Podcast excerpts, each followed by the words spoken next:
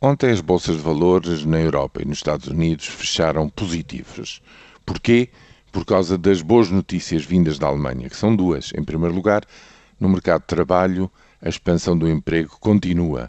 São agora 41 milhões e 900 mil ativos alemães empregados, é o valor mais alto desde a reunificação em 1990, eh, sinal de que, eh, do ponto de vista das empresas, a conjuntura está outra vez, digamos, positiva e que foi superado o trimestre negativo, que foi o último trimestre de 2012.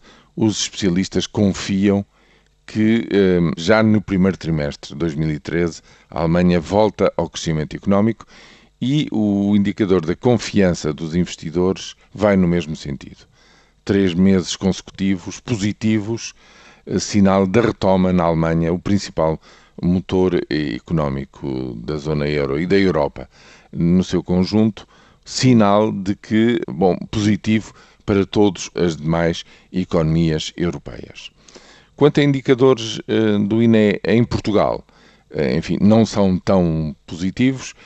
Há uma, um sinal de que o clima económico melhora em janeiro eh, em relação aos valores de dezembro, mas tanto a, digamos a confiança dos consumidores como, enfim, o próprio indicador qualitativo do consumo continuam muito deprimidos, eh, nos mínimos ou muito próximo disso.